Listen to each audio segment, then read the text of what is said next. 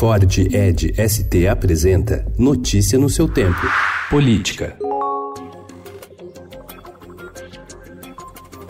O pagamento obrigatório de emendas parlamentares individuais já é realidade em 15 dos 26 estados brasileiros e no Distrito Federal. Outros dois estados vão implementar o modelo no próximo ano. Na esteira do que ocorre no cenário federal, o orçamento impositivo amplia as dificuldades fiscais desses governadores, que juntos têm de destinar ao menos 2,2 bilhões de reais de uma conta anual bastante apertada, se não deficitária, para pagar indicações feitas por deputados estaduais. Após uma emenda constitucional ser promulgada pelo Legislativo Federal em junho, deputados estaduais de Minas Gerais aprovaram no início deste mês o orçamento impositivo de bancada. A medida vai engessar ainda mais o orçamento do governador Romeu Zema, do Partido Novo, que nem sequer tem recursos para executar as emendas individuais dos 77 deputados.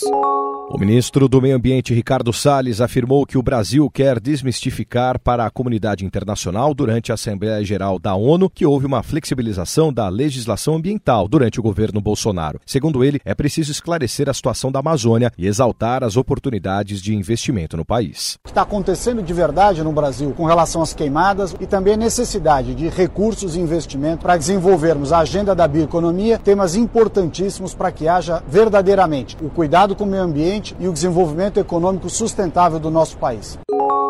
Alvo de crítica recente do presidente Jair Bolsonaro, a comissária para direitos humanos da Organização das Nações Unidas, Michelle Bachelet, ex-presidente do Chile, disse sentir pena pelo Brasil. A declaração foi feita em uma entrevista para uma emissora de TV local.